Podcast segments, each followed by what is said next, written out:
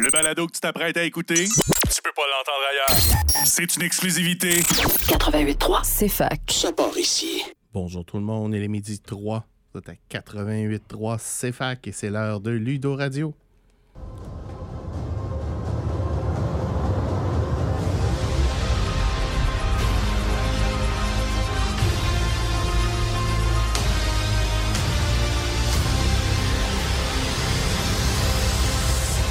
Bonjour tout le monde. Il y a des, il fait froid, il y a des grèves, il y a des guerres, mais on est ici pour vous changer les idées. Bienvenue à votre demi-heure, euh, Heure. Merci Alex. Et les habitudes sont dures à perdre. Bienvenue à votre heure hebdomadaire de discussion de jeux de rôle, jeux de société et culture geek avec, entre autres, de retour et en santé cette semaine, Alexandre Racine. Comment ça va, Alex? Ah, ça va beaucoup mieux que la semaine passée, merci Al. On a aussi nos deux autres compères habituels, Hugo et Nathan. Comment ça va, les boys? Moi, ça va bien, toi? Euh, Ça va, ça va très très bien. Il fait froid. C'est pas plaisant de se déplacer jusqu'ici, mais en studio, on est bien. Spécialement en autobus. Froid, froid. On n'est pas encore à moins 25. Mais non, là. ça, qu'on peut ça se calmer encore pour le s'améliore. froid, là. Donc, cette semaine, au menu, on va avoir une chronique du garage avec Hugo qui va nous parler de, Jeux euro. oui, la catégorie euro. En On l'a mentionné souvent, mais qu'est-ce que c'est Oui, exactement? on va hein? expliquer c'est quoi un euro comme faut cette semaine. Alexandre Racine va nous parler des classes traditionnelles dans les jeux de rôle Oui, les rôles classiques qu'on connaît des jeux vidéo et leur penchant en jeu de rôle. qui ont été, oui, transposés dans les jeux de rôle dans les 20 dernières années. Et Nathan va nous présenter un jeu qu'on a depuis très longtemps. Oui, c'est Everdell. Je fais que je vais voler la chloronique à Alex cette semaine, vu Ben qu'il y a deux oui. semaines, il a volé la mienne. On est, on est flexible, on, on, on s'aj- on s'ajuste aussi parce que ben, je pense pas qu'Alex a joué ben ben Vedel. Un petit peu? Non, non, ce jeu-là, ça va être nouveau pour moi. Et écoute, on a commencé à passer à travers les jeux que je connaissais qui étaient à thème, puis là, euh, on est, on est sorti. Fait que je suis bien content que Nathan, tu prennes un relève cette semaine. Comme il n'y a pas de nouvelles qui vaut la peine d'être discutées cette semaine, on va faire quelque chose que ça fait un petit bout de temps qu'on n'a pas fait. À quoi on a joué dans les dernières semaines? Je commence avec Nathan. Ben, hier, on a joué à Rébellion pour l'événement spécial euh, du club. Un jeu très intéressant, un jeu de duel et de stratégie. Un contre Un contre un. l'em- Asymétrique. L'Empire contre les rebelles. Et les rebelles ont gagné hier, comme dans les films. Ben oui. Pas tout à fait comme les films, parce que j'ai été capable de mettre Obi-Wan Kenobi dans la carbonite. là. Mais euh, Ouais, t'as pas mis Han Solo dans la carbonite et Non. tu n'as pas tué Obi-Wan, par contre. non, j'ai pas tué Obi-Wan. Ben, habituellement, c'est Obi-Wan qui se sacrifie. Mais bon, t'as pas eu la carte. Bref, Rebellion, un jeu super le fun. T'as-tu joué à d'autres choses? Euh, j'ai une note, on a une autre partie régulière de euh, Donjon Dragon avec Hugo comme euh, à toutes les semaines. Et sinon, euh, j'ai là j'ai comme des blancs sur ce que j'ai joué. Euh, j'ai joué à euh, Mystic Veil aussi euh, la semaine passée.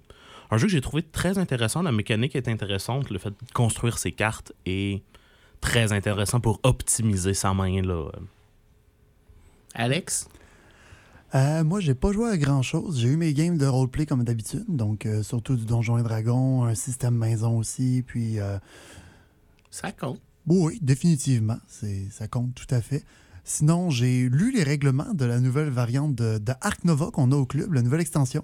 Donc, euh, j'y ai pas joué, mais je sais y jouer. Hugo? De mon bord, euh, j'ai eu la chance hier de continuer ma campagne euh, de Arkham Horror, le jeu de cartes. Euh, et la semaine passée, euh, ce fut euh, Terraforming Mars euh, avec Al, justement, euh, qui fut très plaisant et euh, pas nécessairement mon style de jeu, mais j'ai vraiment aimé euh, l'essayer. J'avais oublié Terraforming Mars dans les trucs à jouer. euh, Vous avez bien fait aussi pour les premières parties. Là. Vous avez eu quelqu'un qui vous a Toi, qu'est-ce que tu as joué. Al? Ah! Ben moi, je continue mes deux campagnes de Frosthaven et de Gloomhaven. J'ai joué à Rebellion. J'ai joué à Terraforming Mars avec vous autres. Puis je pense que c'est ça pour... euh, parce que je passe beaucoup trop de temps à Starfield présentement. Ah, On va y remédier euh, samedi. Oui, oui, c'est ça. Ben, euh, dans les euh, activités à suivre, on a toujours notre soirée de jeux de société régulière ce soir à 18h au 10001. Même si vous avez vu d'autres annonces, c'est officiellement au 0001. D'ailleurs, Et- merci pour la communication rapide qui nous permet d'occuper ce local qu'on Et apprécie.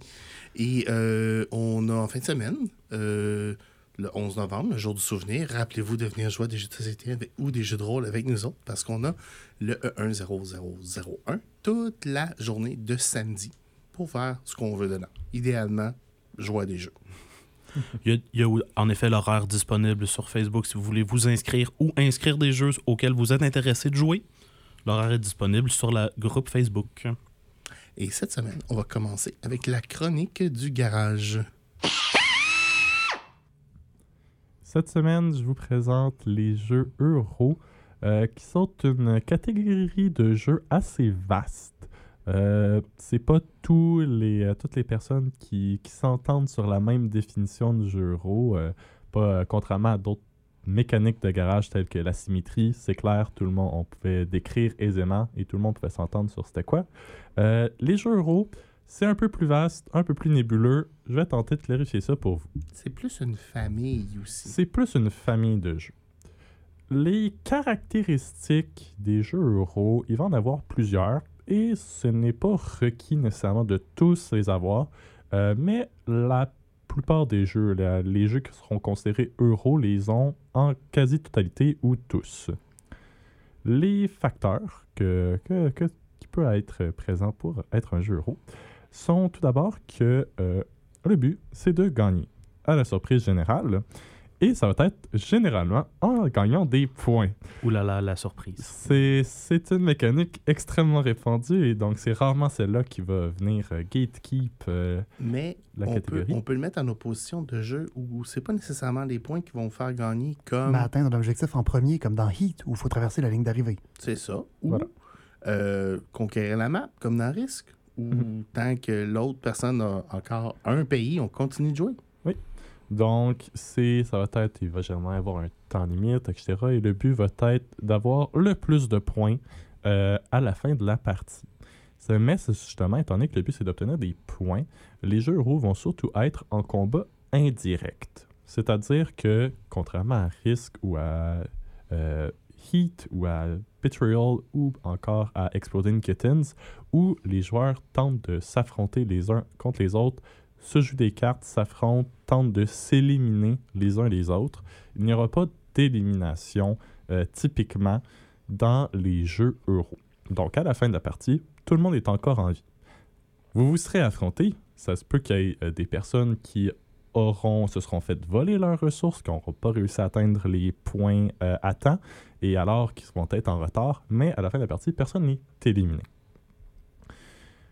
C'est les jeux euro ont aussi généralement euh, beaucoup moins de hasard que d'autres euh, jeux euh, non euro. Donc, tous les jeux de dés de hasard ne font pas partie de cette catégorie-là. Et, mais ça peut qu'il y en ait quand même un peu. Donc, on peut par exemple mentionner Catan comme un bon, exemple de jeu euro dans lequel, à chaque tour, on roule des dés pour savoir quelle ressource est produite. Mais euh, dans ce, ce genre de situation, et pour la plupart des jeux euro, le hasard se situe avant l'action. Donc, tu peux réagir face au hasard au meilleur de tes capacités au lieu de faire ton action et rouler des dés et faire Ah, zut, euh, j'ai trop pioché, par exemple, à Mystic Vale. Le hasard était contre moi et je perds mon action à cause de ça. Donc, une mécanique push your luck Voilà. n'existerait vraiment pas dans un, un style de jeu qu'on. On, on va dire le, le penchant. Plus pur du euro. ouais, c'est ouais. ça. Qui est l'in- l'inverse d'un euro, c'est, on appelle ça un Ameritrash. Là. Euh, un autre facteur des jeux euro, mais qui n'est pas, euh, r- qui est pas euh, unique aux jeux euro, sont euh, une grande attention aux détails graphiques. Donc, les graphismes, la qualité des pièces, euh, l'esthétique euh, et de, de- du fait même, la thématique du jeu euh, va être très prononcée. Donc, si vous voyez un beau jeu, les images sont bien faites, c'est vraiment inspirant, il y a une thématique autour du jeu, euh, ça va vous indiquer souvent la présence d'un jeu euro. Ça me fait tout de suite penser, par exemple, à Earth qu'on a au club, dont la thématique est très forte, le des graphismes de chaque carte est très beau, et Oui. définitivement, même s'il est produit au Québec, ce jeu-là est un jeu euro, tout à fait. Et produit en. Ontario. Fait par un, un auteur québécois, mais produit en Ontario. Oh, Mais, euh. Mais merci. oui, mais c'est un, un bon penchant par rapport à si on regarde une, euh, un bon vieux jeu Parker Brothers ou un jeu euh, vieux, une vieille version de Risk ou euh, ben, t'as des cubes, puis t'as un- une approximation de, Voilà. du globe, euh, puis euh, des cartes avec une silhouette, puis il n'y a pas d'art là-dedans. Là. Mais Alex, t'amènes effectivement un bon point. J'appelle ça des jeux euro. C'est pas nécessairement des jeux qui viennent d'Europe. Historiquement, ce sont un, c'est un genre de jeu qui provient de l'Allemagne, euh, mais ce type de jeu s'est très popularisé depuis et euh, n'importe qui peut en produire. Mais c'est pour ça, euh, d'où l'origine du nom euro. C'était des jeux inspirés du style al- d'Allemagne. dans les critères qui nous restent, on a aussi que on a dit que c'est thématique, mais que la thématique en soi a peu d'impact sur le jeu. Contrairement à Risk, où c'est un jeu de guerre, tu tentes de conquérir le monde et que ça énormément cette thématique-là a énormément d'impact sur le jeu. Ton but de conquérir le monde. Euh, les jeux euro peuvent, euh, ont une thématique notée, mais ce n'est pas ce qui, ce, qui effect- ce qui détermine qui gagne ou comment jouer. Un bon exemple serait de dire le jeu Clank versus Clanking Space. C'est une, deux thématiques complètement différentes. Un, tu explores un donjon, tandis que l'autre, tu explores un vaisseau spatial.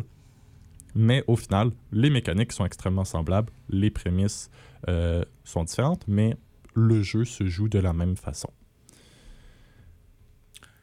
Hugo, je t'interromps. On va aller euh, payer nos factures.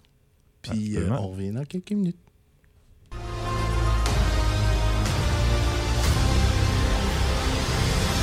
On est de retour en onde à Ludo Radio, votre euh, rendez-vous hebdomadaire d'une heure, hein? D'une heure. Euh, de discussion de jeux de société, de jeux de rôle et de culture geek. Avant de partir en pause, Hugo nous expliquait c'était quoi un jeu euro. Effectivement, donc euh, je vous ai présenté, ce sont des jeux avec une grande thématique, une grande qualité graphique, euh, dans lequel les conflits sont souvent indirects. Le but est souvent plus de faire des points que d'éliminer les autres joueurs Et où le hasard arrive avant les décisions. et où le hasard arrive avant les décisions. Euh, ce qui nous reste comme mécanique pour présenter un jeu euro, euh, là, de manière générale, euh, il va souvent y avoir plusieurs manières de faire des points. Donc, il n'y a pas qu'une seule stratégie pour faire des points.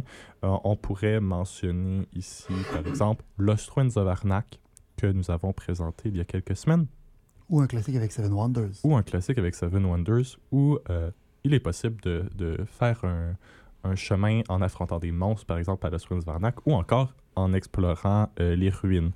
Donc, il y a plusieurs façons viables de faire des points, pas une seule stratégie gagnante. Ça veut dire plusieurs stratégies possibles. Voilà. Ça veut dire aussi, S'adapter que en on- fonction de ses voisins. oui, puis on peut se différencier. Euh, je vais toujours reprendre mon exemple de risque parce que c'est le Mhm. Ameritrash quintessentiel, où la seule stratégie possible, c'est ben, euh, c'est de ver- checker tes flancs puis fesser sur le monde.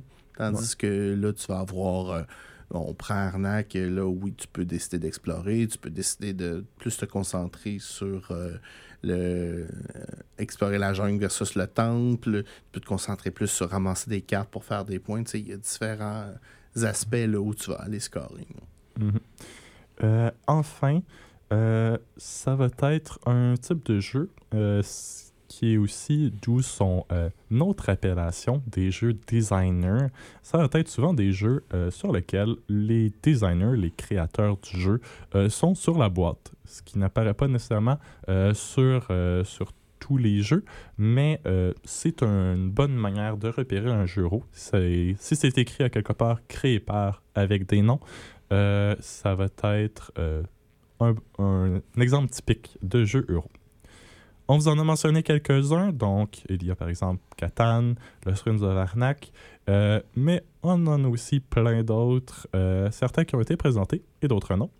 Nous avons Terraforming Mars, que, que, que nous avons joué il y a quelques semaines, euh, Castle of Burgundy, qui est une nouvelle acquisition du club, Brass Birmingham, Lords of Waterdeep, Res Arcana, et il y en a plein d'autres. C'est une très grande famille de jeux.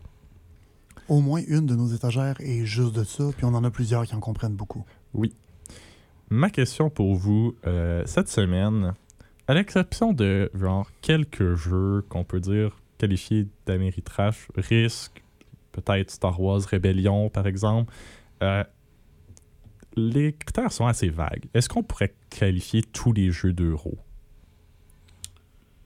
Moi, je vais commencer en disant euh, non, parce que tu as un. euh, t'as une philosophie en arrière de l'euro qui, euh, au-delà de, de- de tout ça, ils ont tendance à faire de la violence indirecte, pas de la violence directe. Je vais te donner le meilleur exemple. euh, Terra Gaia Project, toute cette famille de jeux-là, où tu es littéralement en compétition pour le territoire, mais tu n'as aucune façon de prendre une armée, traverser le- la frontière, puis aller frapper sur ton adversaire. Ça, je te dirais que c'est le, le- le facteur déterminant pour moi. Ou si tu as cette mécanique-là, tu, tu- va falloir que tu m'expliques longtemps pourquoi c'est quand même un jeu euro. Donc, j'aurais tendance à éliminer toutes les 4X de cette, euh, de cette famille de jeux-là. là. Donc, t'exclurais tous les jeux Toilette Imperium, euh, de duel. même Route, là, je veux dire, Route, il y a le fun. Il y a beaucoup de mécaniques à la euro, mais je l'appellerais pas ça un jeu euro. Mhm. Ou Rebellion non plus, d'ailleurs. Euh, pour moi, tous les jeux qui sont euh, classiques, quand je pense à un jeu que j'aurais dans mon enfance, par exemple Monopoly ou autre, qui sont des jeux définitivement très très améritrages, ben il y a un principe d'élimination des joueurs, de j'ai gagné parce que je suis le seul qui reste ou j'ai gagné parce que je suis tellement plus overwhelming que vous que vous pouvez juste rien faire. Donc pour moi, ce principe-là d'élimination, c'est vraiment la grosse ligne entre les jeux euro puis les jeux améritrages. Si on n'a pas ce principe-là, c'est définitivement pas un. En fait, si on a ce principe-là, c'est définitivement pas un euro pour moi. Un exemple con, mais loup-garou, là. Mhm. Ben, à un moment donné, si t'es pas chanceux, les- la game va durer une demi-heure, puis toi, tu vas, ta game va durer deux minutes. Ouais. Pour moi, ça, c'est la grosse ligne de c'est pas un euro. Tout- donc, toutes les mécaniques d'élimination, tu as tendance à dire que c'est Ouais. c'est pas. Donc, si un jeu fait en sorte qu'un joueur peut être éliminé de manière définitive de la partie, il serait pas euro. J'irais aussi si le jeu, la, la mécanique principale du jeu, c'est les enquêtes un peu comme Unlock, Time Stories, où vous n'êtes pas en compétition, vous faites pas de points, vous vivez une histoire. J'entrerais Mysterium aussi dans cette catégorie-là, où en fait, vous faites pas de points, c'est plus une enquête sans. Ça l'enlèverait aussi cette catégorie-là, là, où- parce qu'il y en existe quand même plusieurs des jeux où les points ne sont pas l'objectif principal du jeu. C'est effectivement de très bons points. Donc, La grosse mécanique coop, en effet. les mécaniques coop, donc les jeux coop, effectivement, ne feraient pas partie. euh, Même s'ils sont des jeux. très en faveur en Europe. C'est, c'est pas, les jeux euro ne sont pas nécessairement ça, des jeux populaires en Europe. C'est une- un style de jeu que vous connaissez désormais. Si vous aimez ce, ce que vous avez entendu, vous êtes curieux euh, d'essayer des jeux, on en a plein au club et on en a des nouveaux. Et on a plein de gens pour vous les expliquer aussi. Mhm. C'est maintenant le temps de vous présenter le jeu de la semaine. Cette semaine, c'est Nathan qui s'en occupe. Et il va nous présenter. Everdale.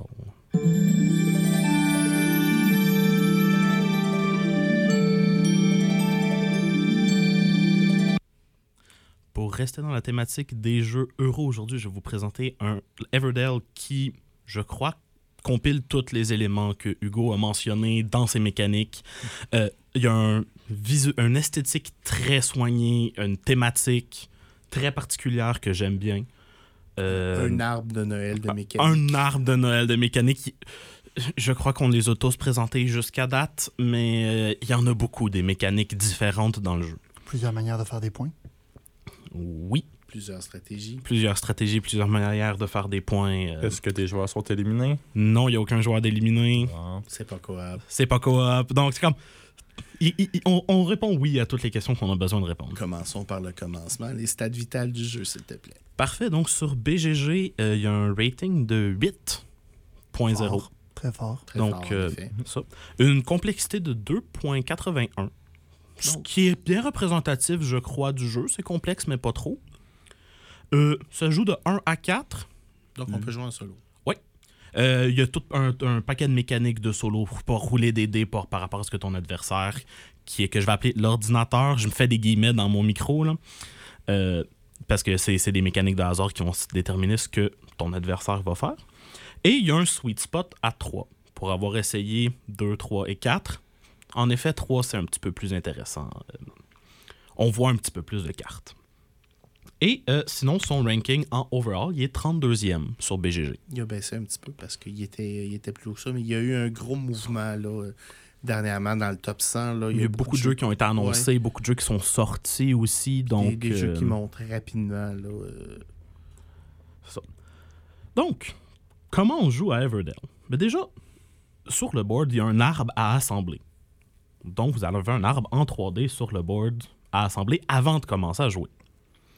Et sur cet arbre-là, sur cet arbre-là, il va y avoir des objectifs secondaires que tu peux aller chercher quand tu euh, complètes des conditions pour aller le chercher. Euh, et il va aussi avoir les saisons qu'il va avoir. C'est un worker placement, donc la mécanique de base du jeu, c'est un worker placement. Donc, il se Et- passe en phase. Ça passe en Qui sont phase. divisés en saison. qui sont divisés en saisons dans ce jeu. Le printemps, l'été et l'automne. De la façon que ça fonctionne, tu détermines le premier joueur au premier tour et ensuite, ça tourne. Y a, tu n- tu n'as pas de fin de tour. Quand un joueur décide de passer la saison, il passe sa saison, il commence sa prochaine, mais un autre joueur peut être encore dans la première saison.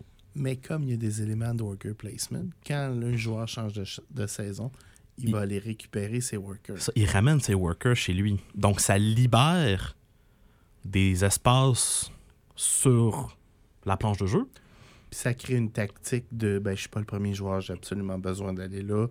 Euh, je vais étirer mes actions autant que possible. autant que possible. Puis quand, quand cette place-là va être libérée, ah, là, je peux y aller. C'est quand même dans mon premier. C'est quand même dans ma première saison, donc j'ai pas perdu de temps. Euh, une autre mécanique aussi, on parlait de hasard avant de faire les décisions. En début de partie, il y a quatre emplacements sur la planche de jeu auxquels on met un emplacement aléatoire.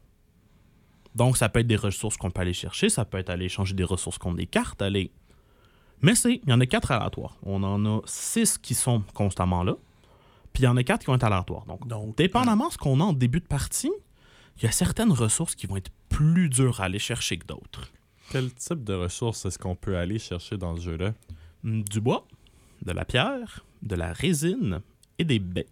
Parce qu'il faut dire que dans Everdell, on a des petits animaux. Ah ben oui, on est des petits animaux de la forêt. Et notre objectif est de créer un, un village prospère dans la forêt. Donc, et cette construction-là, donc, c'est un, un, un ca- un- un layout de carte. c'est un, ça, je, vais- je vais appeler ça de la gestion de layout de cartes ou quelque chose de ce genre-là. Donc, on a, chaque joueur a un emplacement de 15 cartes qu'il peut placer. C'est 5 par 5, colonnes, 3 rangées. Et en fait, tu vas avoir les cartes dans tes mains. Typiquement, le premier joueur en reçoit moins que le dernier, à la grande surprise de tous. Et euh, donc, ces cartes-là vont, vont avoir un coût en ressources en haut à gauche. Et pour pouvoir jouer cette carte-là dans ta ville, tu dois avoir la quantité de ressources nécessaires pour pouvoir la jouer. C'est relativement simple. Et il y a différentes catégories de cartes. Il y a des cartes qui sont des cartes à points. Leur objectif est de faire des points et souvent, ces cartes-là, ils vont avoir une mécanique. Ben, tu fais plus de points si tu as une autre carte particulière dans ton, dans ton village ou euh, Donc, donc, des combos. des combos que tu peux faire. Il y a des cartes qui ont, que je vais appeler des cartes à action. Donc, dans les saisons qu'on a parlé, ils ont souvent un petit symbole de plante dessus. Et quand tu prends une saison qui a ce symbole-là, tu actives toutes tes cartes qui ont un symbole de plante dessus. Ça va souvent te donner des ressources. En, géné- en général, ces actions-là te donnent des ressources. Euh, Il y a plein d'autres subtilités qu'on va parler, mais en attendant, le Canadien a perdu hier. Il faut aller parler des nouvelles du sport. On vous revient dans quelques minutes.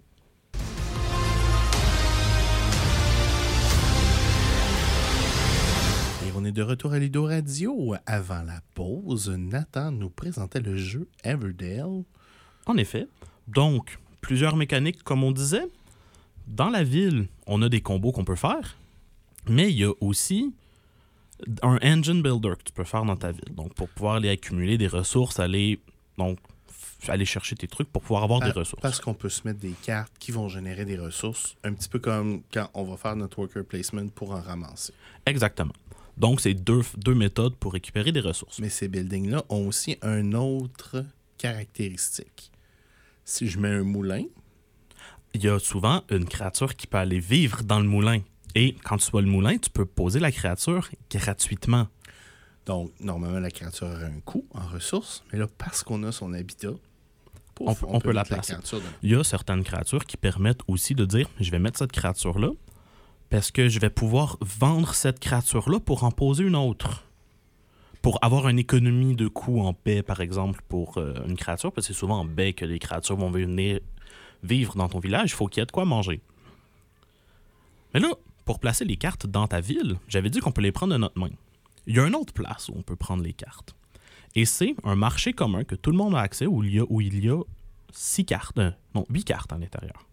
Et au lieu de payer de ta main pour construire quelque chose, tu peux aller prendre quelque chose comme dans la place qu'on appelle le meadow, que tu vas prendre et que tu vas payer pour le mettre dans ta ville. Donc, c'est deux endroits où tu peux aller sélectionner des cartes pour faire avancer ta ville. Puis là, à mesure qu'on montre notre ville, on gagne des ressources, on gagne. Est-ce qu'on gagne des workers de plus? Les workers de plus sont gagnés uniquement lorsqu'on passe de saison. OK. on finit avec 5 workers à la fin. Donc, dans notre dernière saison, il y a 5 workers qu'on peut aller placer. Et puis à la fin, je présume qu'on fait nos points en fonction de nos cartes. Euh, en de fonction no- de nos cartes, en fonction des combos qu'on va avoir réussi à faire, il y a une place qui est ouverte uniquement lors de la dernière saison qui te permet de d'aller placer un worker là, mais en échange de cartes de ta main. Par exemple, si tu veux faire 5 points, il va falloir que tu discartes 5 de tes cartes. Mais Mais, j'assume que c'est la fin, donc tes cartes, ils te servent plus à grand-chose quand ton village est terminé. Non, c'est ça. C'est Une- des cartes dans ta main. C'est Tu les compterais pas de toute façon. C'est ça. Donc, ça dérange pas vraiment de les porter. Donc, il y a un avantage à arriver premier à l'automne aussi. Parce que cette place-là, il y a juste une personne qui peut aller à la plus grande quantité de points. Et ainsi de suite, jusqu'à la plus petite quantité où là, tout le monde a le droit d'aller mettre des workers à l'intérieur de cette place-là. Donc, si la première saison, j'ai étiré mon tour pour aller chercher une bonne place que j'avais besoin, là, je vais peut-être payer pour parce que je suis un petit peu en retard sur les autres joueurs sur les saisons. C'est ça. Donc, il y a, il y a des stratégies qui demandent à ce que tu prennes du retard au début, mais là, à la fin, tu vas être arrivé, tout le monde va avoir joué. Puis là, ben, toi, tu vas finir tes tours seul à jouer parce que, bien, il te reste des workers à placer, puis il te reste des actions à faire. Je présume que quand la dernière saison se termine, les gens enlèvent aussi leur worker des arbres. Non. Oh. Leur worker reste sur la planche de jeu jusqu'à ce que tous les joueurs aient terminé la dernière saison. Fait qu'on peut faire la bonne vieille stratégie de, de blocage euh, Exactement. pour, pas- pour utiliser euh, blocage et pas d'autres euh, termes un petit peu plus crus. Donc, comment se déroule un tour pour un joueur? Tu peux effectuer une action. Une action, c'est quoi? Placer un worker ou construire, construire une maison ou un truc dans ta ville ou passer de saison. Ce sont les trois actions possibles à faire dans un tour. Est-ce que et prendre une. tu as parlé en tout début, prendre une condition de victoire si on avait certaines conditions alternatives. Est-ce que c'est une action, ça? Sur Oui. l'arbre, en effet. Ben oui, les conditions sur l'arbre et il y a aussi des conditions dans la rivière qui peuvent être menées en des symboles dans ta ville que tu possèdes. Quand tu n'en possèdes suffisamment, tu peux aller la chercher. C'est l'équivalent de placer un worker sur cette place-là. C'est juste que tu Ah. prends la condition dans tes mains. Donc, ça nous donne des points de victoire à aller placer notre worker-là. Mais, mais ça, nous coûte un worker. Ça nous coûte un worker. Donc, il y a une action moins que tu peux faire. Donc, quand tu vas aller les chercher et que tu vois qu'il y a quelqu'un d'autre qui est prêt de réussir les conditions, c'est peut-être une bonne idée de se bloquer un worker puis pas y laisser la chance à l'autre d'aller les chercher. Mhm. Puis on a combien de workers au total, euh, au, au pic euh, de la partie? C'est 5. 5. C'est cinq. au- à la dernière saison, on en a cinq. Fait que c'est un pensée bien d'aller chercher ces, ces points-là ou ça vaut la peine parce que c'est des grosses quantités de points? C'est typiquement 3, 4 points. 6 points pour la plus grosse que je connais. Donc, c'est dans les plus grandes quantités de points que tu peux faire sans avoir un très, très bon combo dans ta ville. Donc, ce sont des points qui valent la peine d'aller chercher. C'est juste que des fois, les conditions sont dures à, aller, à, à mettre en place. Par exemple, il y en a une qui va nécessiter que tu aies le gardien du cimetière et l'auberge. Deux bâtiments qui vont pas nécessairement ensemble dans une ville Et qui sont uniques. et qui sont uniques naturellement. Tu peux juste en avoir un. Parce, que, c'est ça, il y a certains buildings qui en a plusieurs dans le paquet, puis il y a des buildings qui sont uniques, on peut juste en avoir un. Tous les buildings ont plus qu'un exemplaire dans le paquet. Le unique ça s'avère dans ta ville. Il est possible d'uniquement en avoir un dans une ville. Par exemple, la carte qui vaut le plus de points pour ta ville, c'est le Evertree, qui est l'arbre au centre du plateau. Tu peux uniquement en avoir un dans ta ville. Tu peux pas en mettre plus que un. Mais il y a, il y a deux exemplaires de la carte dans le paquet. Donc, ça se peut qu'il y ait une personne, qu'il y ait deux joueurs qui aient cet arbre-là dans leur ville. Ça veut dire que si on est trois, tu peux pas nécessairement mettre ta condition de jeu de dire je vais aller pour l'Evertree parce que ça se peut que ce soit Les pas toi qui le l'aille. C'est ça.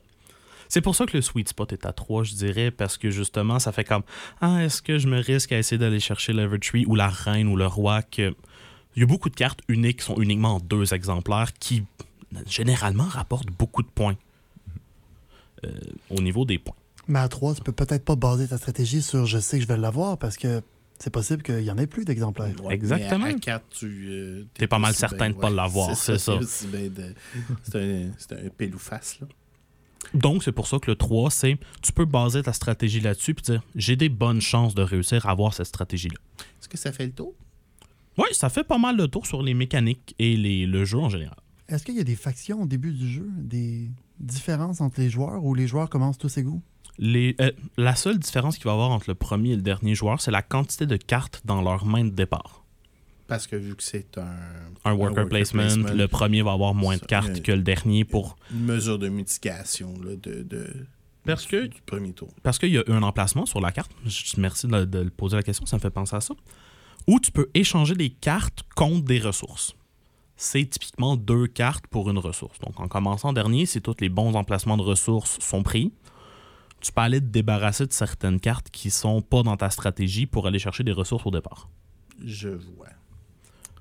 Ça fait pas mal le tour de Everdale. Puis pourquoi t'aimes ce jeu-là? Euh, en fait, c'est l'idée que personne est à la même place au même moment, sauf à la au premier tour, où tout le monde est au premier tour de la saison 1. Mais le fait que tu puisses rester plusieurs tours, de pouvoir diversifier tes stratégies et changer des fois sur un, euh, sur un dessin de ta stratégie, parce que c'est possible de le faire. Parce que tu n'es pas obligé d'avoir placé tous tes workers pour, place- pour passer ta saison. Ah, je vois. Donc tu pourrais décider que ton été, toi, t'as placé un worker, ça va juste pas.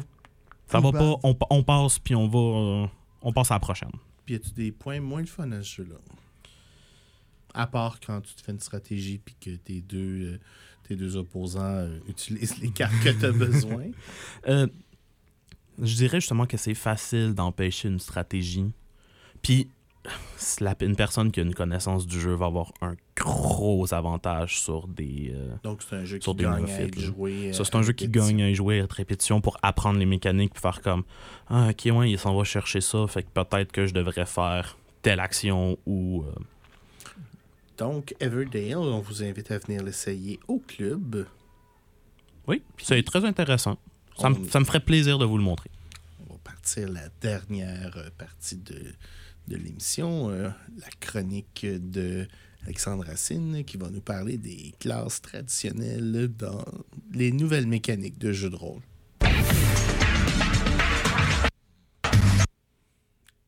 Oh, petit problème de son. euh. Euh, donc, euh, oui. Donc, aujourd'hui, je vais vous parler des rôles classiques dans les jeux de rôle et les jeux vidéo. Puis, comment ça se transmet dans un jeu de rôle. Puis, est-ce que ça existe vraiment? Donc, en gros, quand quelqu'un va commencer dans un jeu de rôle, puis qui a déjà fait du jeu vidéo avant, surtout les MMO, les MMORPG, comme euh, WoW, puis les jeux comme ça, les gens vont souvent connaître les trois groupes de base qui sont les damage dealers, ceux qui font du dégât, ceux qui soignent, les healers, puis les tanks, ceux qui vont être en avant et se prendre tous les coups. Ce sont les trois grosses classes. Souvent, damage dealer est séparé entre au corps à corps ou à distance, mais en gros, ce sont les trois grosses Mais c'est classes. le même principe. Donc, il Oui. y en a un qui va attirer les coups du boss, il y en a un qui va taper sur le boss, puis il y en a un qui va s'attirer- s'assurer Que que, celui reste qui mange les coups du boss meurt pas. Donc, euh, ces trois mécaniques-là sont super importantes dans des MMORPG, puis la coordination en, puis la proportion de chacun est nécessaire pour qu'un party réussisse à accomplir des exploits importants dans ces jeux-là. Par contre, dans les jeux de rôle, il y a une certaine versatilité. Il y a plus de choix. Il n'y a pas juste trois groupes. Tout peut être joué d'une manière un peu différente. Je m'explique. Dans D&D 5, qui est probablement le plus connu en ce moment, il y a moyen de jouer un cléric, un barde ou même peut-être un rogue, comme toutes ces comme tous ces rôles-là. Donc, quelqu'un qui serait capable à la fois de faire des dégâts, à la fois de, de manger les coups, puis à la fois de- de guérir ou deux de ces trois-là. Oui, puis il y a moyen de prendre la même classe puis de la jouer exclusivement comme un de ces rôles-là. Je me souviens, dans une game, j'ai joué un ranger comme étant un, un tank. Sa job, c'était d'avoir une armure pas possible. Al, c'était dans ta game, en fait. Où il était en avant, il faisait à peu près pas de dégâts, mais c'était le tank. Dans une autre game, j'ai joué un autre ranger assez similaire, mais qui se bat avec deux armes puis qui est le plus gros damage dealer du groupe. Puis j'ai vu sur Internet quelqu'un qui avait fait un build avec euh, le spell Goodberry qui faisait un healer de 240 de heal au niveau 7. Genre, c'est un peu absurde. C'est beaucoup de points de vie. Donc, les rôles sont pas cimentés, puis ils sont pas aussi hermétiques que dans le jeu de, de jeu vidéo. Mais on, quand, on parle quand même de- d'un personnage qui va vouloir peut-être se spécialiser dans une de ces trois tracks-là. Tout ou à fait. deux de ces trois tracks Il y a toujours intérêt à se spécialiser, dépendamment du jeu. La spécialisation peut être très, très importante, comme dans Shadowrun, par exemple, où avoir un personnage qui est bon dans tout, ça ne fera pas un personnage qui va être capable de faire quoi que ce soit. On dit souvent euh, Jack of all trades, Masters Master of of none. None, en effet. Tandis que dans d'autres jeux, avoir un personnage versatile qui peut s'adapter à tout plein de situations, justement comme dans DND5 où c'est relativement facile d'être versatile, ça peut être beaucoup plus avantageux. Euh, des fois, on veut se spécialiser dans quelque chose pour un concept, mais ça nous laisse une grosse faiblesse ailleurs. Puis il y a possibilité d'avoir un concept principal, puis une habilité secondaire. Il y a aussi des systèmes de jeux de rôle où certains rôles existent pas. C'est pas pour exemple, dire que. Le healer. Oui, souvent le healer peut être soit pas quelque chose qui se fait en combat parce que c'est très long et réaliste de guérir, soit quelque chose qui, dans DND5, par exemple, ne vaut pas la peine. Souvent, guérir en combat n'est pas l'affaire la plus rentable puisque tu guéris pour moins que ce que tu te prends en dégâts par tour. Donc, souvent, ce qui est considéré comme la meilleure stratégie, souvent, évidemment pas toujours, c'est de out-damage, faire plus de dégâts. La meilleure manière de prévenir du dégât, c'est d'empêcher la créature de te le faire. La fameuse stratégie de s'il est mort, il peut pas te faire mal. Tout à fait. La meilleure défense, c'est l'attaque. Donc, dans certains jeux de rôle, effectivement, il y a des rôles qui n'existent pas ou qui sont beaucoup plus difficiles à faire.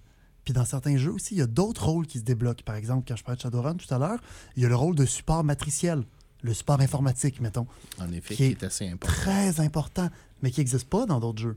Puis qui a tout à fait aucune raison À part d'exister peut-être. Cyberpunk, Oui, qui effectivement. est ça dans- essentiellement... dans C'est- d'autres jeux. C'est donc souvent en lien avec la thématique du jeu de rôle choisi. Effectivement.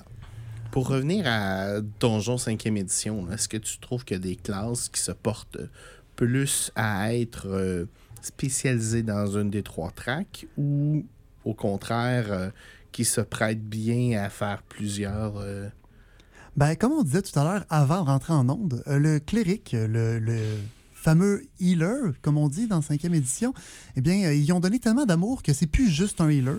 Si tu choisis la bonne sous-classe, tu peux être le damage dealer du groupe sans problème. Si tu Nathan choisis une un autre, smirk, là. Avec une autre sous-classe, tu peux être en armure lourde et te promener comme si de rien n'était avec un bouclier, des sorts qui augmentent ta défense, puis rire beaucoup de toutes sortes d'autres personnes qui essaient d'être un tank parce que tu as deux fois leur armure.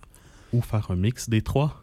C'est encore une fois possible. Parce Donc- que tu peux prendre aussi un nain avec l'armure lourde de base et être le plus gros euh, DPS du groupe.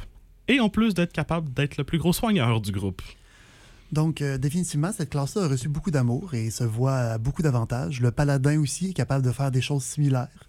Le paladin, entre autres, euh, je me souviens de ses protections, je pense, où ce qui donne son bonus de charisme au jet de sauvegarde de tous ses Avec ses auras de euh, protection, tout à fait. là, c'est ça ou c'est Ça peut comme- être très intéressant. Puis, euh, je dirais que le rôle le plus difficile à faire dans Donjons et Dragons 5e édition, c'est le rôle de tank. Parce que c'est presque impossible de se ramasser à obliger l'ennemi de t'attaquer toi plutôt que quelqu'un d'autre.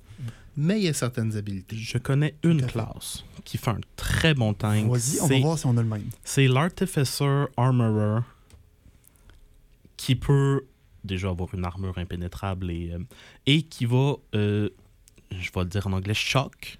Donc, euh, de- Électrocuter. Ok. électrocuter tous les ennemis qui passent à côté de lui puis qui se concentrent pas sur lui. Donc, c'est très intéressant. La mienne était le barbare ancestral, qui est une sous-classe spécifique de barbare, encore une fois, qui, quand il frappe quelqu'un la première fois de son tour durant sa rage, cette personne-là a maintenant des avantages sur tout le reste du monde. Donc, ça va fortement inciter cette personne-là à tenter de frapper le barbare plutôt que quelqu'un d'autre. Donc, comme on a vu, Nathan et moi avons mentionné deux sous-classes spécifiques d'une des 13 classes. Pas la même, certes, mais c'est très limité. Donc, pour être un bon tank, c'est difficile. C'est pour ça que la plupart des gens vont se concentrer sur un rôle secondaire aussi. Si vous êtes intéressé à être tank, euh, personnellement, je connais bien aussi la stratégie d'avoir une lance et euh, le feature, euh, la capacité sentinelle, euh, qui fait en sorte euh, d'arrêter le mouvement des ennemis s'ils tentent de s'éloigner de vous. Donc, vous vous, met- vous vous placez en avant et vous bloquez le chemin. Et quiconque tente de s'éloigner se fait immédiatement arrêter. La première personne à chaque tour. La première Malheureusement, personne ça, c'est l'élément limitant.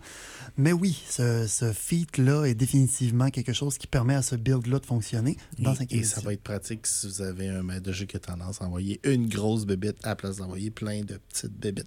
Tout à fait. Je me souviens d'avoir arrêté un dragon bleu comme ça qui s'en allait tuer notre mage.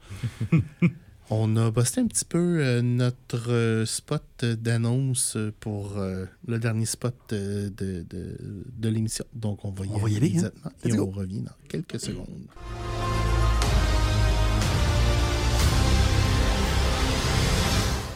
C'est déjà le dernier quart de l'émission qui commence.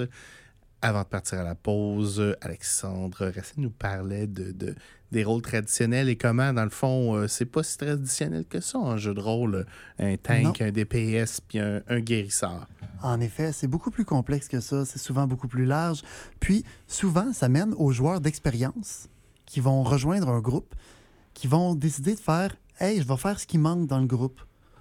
Puis, bien que ça semble une bonne idée au début, est-ce que c'est vraiment la meilleure idée, selon vous, d'essayer de remplir un trou avec quelque chose que vous voulez peut-être moins faire plutôt que faire votre personnage original? Je vais vous laisser là-dessus. Ben, je peux commencer. Euh, moi, personnellement, étant donné que le but du jeu de rôle est d'avoir du plaisir, compenser pour avoir la classe qui manque au détriment de ton, de ton amusement, de ton plaisir, n'est pas vraiment la meilleure solution. Puisqu'on peut facilement s'en sortir avec n'importe quel concept, et ça, c'est sûr que ça se peut qu'il y ait certains points qui soient plus difficiles, parce que dans Donjon Dragon, il n'y a pas que des combats aussi, donc euh, c'est important d'avoir d'autres Tout à fait. aspects. Moi, je dirais ça dépend. Ça dépend du jeu, ça dépend du jeu, du maître de jeu, ça dépend du reste du groupe. En effet, il y a des maîtres de jeu qui peuvent être conciliants. Par exemple, s'il n'y a pas de soigneur, attribuer plus de potions dans les magasins ou carrément en donner dans les loose, Et ça peut régler le problème. et il y a le contraire aussi. C'est comment vous avez pas de, on, jouait Shadow- on parlait de Shadowrun tantôt, vous avez pas de support matriciel, puis vous avez des Street Samurai. je vais rire de vous. Parce que, ben, disons qu'il peut se passer plein de choses vraiment pas le fun quand vous avez un membre robotique contrôlé par ce qui est essentiellement Internet, puis un pirate qui décide que, ben. Ben, vous euh, tirez plus par là. Ouais, c'est ça. Arrête de te puncher dans la face, comme ils disent. Euh, mon part, je dirais que ça va peut-être dépendre des personnes. Moi, personnellement, j'ai rarement qu'une seule idée de character en tête à un moment précis. Euh, J'en ai souvent 3-4 qui euh, tentent sur euh, des sujets variés. Alors, si jamais euh, il y a un besoin dans un groupe et que euh, ça, ne, ça ne remplit pas un des personnages que j'avais déjà prévu, euh, étant donné qu'on a parlé justement qu'un rôle n'est pas obligé d'être uniquement dans quelque chose, euh, il est toujours possible de trouver, de dire Ah bon, il manque un damage dealer, mais ça me tentait vraiment d'être un support, ben je vais me prendre un damage dealer support. Euh, ou n'importe quel autre mix qui est possible. Intéressant. Donc, euh, moi, ça faisait pas mal le tour de ce que j'avais à dire, mais Nathan a effectivement apporté un point intéressant qui est il n'y a pas juste des combats. Effectivement, il y a des rôles qui sont plus sociaux, des personnages qui vont être plus compétents à d'autres choses que les combats. Dans Donjons et Dragons, on reconnaît souvent euh, le, le voleur, le rogue, Ou le barde. le barde, effectivement, qui sont les deux classes qui sont le plus reconnues pour être compétents dans plusieurs habilités qui ne sont pas nécessairement bonnes en combat, mais en plus d'être compétents en combat à leur propre manière. C'est des choses importantes à considérer et c'est aussi, évidemment, comme on disait, pas un jeu, de, un jeu, de- un jeu vidéo, pardon. Donc, il y a toujours moyen de s'arranger avec d'autres personnes qu'on va rencontrer en chemin, des manières de cohabiter avec le Dungeon Master pour faire Hey, euh, on aurait besoin de plus de ça. Est-ce qu'il y aurait moyen d'y avoir de ça dans le système pour que nos personnages puissent rester l'équipe qu'ils sont en ce moment? Tu fais un Donc, beau parallèle. Moi, je vais attirer votre attention sur un jeu euh, extraordinaire qui est sorti cet été, Baldur's Gate 3, où, à chaque fois qu'on se bat contre un, boss, il y a une mécanique qu'on peut exploiter pour aller faire la plupart du travail sans être pris dans les trois, euh, les trois rôles traditionnels. Parce que si vous essayez justement, par exemple, à un moment donné, un petit peu spoiler ici, vous êtes, vous allez être dans l'Underdark, puis il y a un gros golem qui va essayer de vous écraser dans le milieu de dans le milieu du, du- du champ de bataille, il y a une grosse forge, un gros, gros marteau. Genre, je vous laisse deviner euh, ce que vous pourriez faire pour utiliser. Donc, utiliser l'environnement, des fois, va être aussi pratique, même plus, que de se, se- se- se barrer dans les rôles traditionnels. C'est souvent comme ça que je réglais mes conflits, mes problèmes dans mes parties de rôle. J'ai vu un gros gars en armure qui avait de l'air dur à taper. Ben, je l'ai pitché dans douve. Il a coulé dans le fond de la douve. Fait qu'en tant que maître de jeu, je vous invite si vous, si- à toujours avoir une solution euh, innovative à régler les problèmes. Moi, personnellement, j'appelle ça gagner à la Starfleet. Si vous êtes familier avec Star Trek un petit peu, sont ils n'ont jamais le plus gros vaisseau, sont, sont, Sont jamais les toujours plus dans le nombreux. chenoute, mais ils ont toujours façon de trouver une façon de, de- de gagner de façon asymétrique. Je proposerais aussi, si un joueur propose quelque chose que tu fais comme Ah, j'y avais pas pensé, go, vas-y. En tant que maître de jeu, bien sûr. Oh oui, c'est naturellement en tant que maître de jeu. Là. Puis enfin, ben, il y a des jeux de rôle qui ne se basent entièrement pas sur le combat. Euh, un que je pourrais mentionner, avec lequel j'ai joué euh, euh, avec Nathan, serait Kids on Bikes, dont le combat n'est vraiment pas l'aspect principal du jeu. C'est vraiment un jeu social d'interagir, de découvrir l'univers. Le combat est extrêmement secondaire, alors les, les mécaniques, les classes euh, sont beaucoup moins importants à ce point-là. Je dirais que Vampire de Masquerade Bloodline aussi, qui est plus un jeu d'enquête, de déduction, d'interaction sociale. Donc, il y a du combat, mais c'est pas ça le jeu. L'émission achève. Yes. On vous rappelle euh, qu'on est en pleine semaine de la découverte au Club de jeux de rôle et de société de Sherbrooke. Soirée de jeux de société ce soir à 18h au 1001. Party samedi prochain.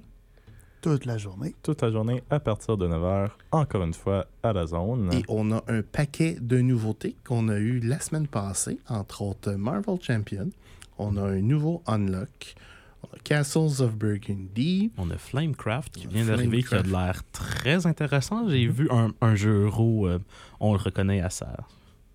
On a On a une extension pour Arc Nova qui va rajouter des aquariums, puis une extension pour Cascadia, qui sont deux jeux quand même intéressants. Qui, qui vont rajouter des joueurs et des, euh, une mécanique de plus. Et enfin, je pense qu'on a euh, l'extension de Lost Ruins of Arnak. Ouais, trois extensions de trois très bons jeux. Donc, euh, si vous voulez encore plus de plaisir, venez nous voir. Ça va nous faire plaisir de vous voir.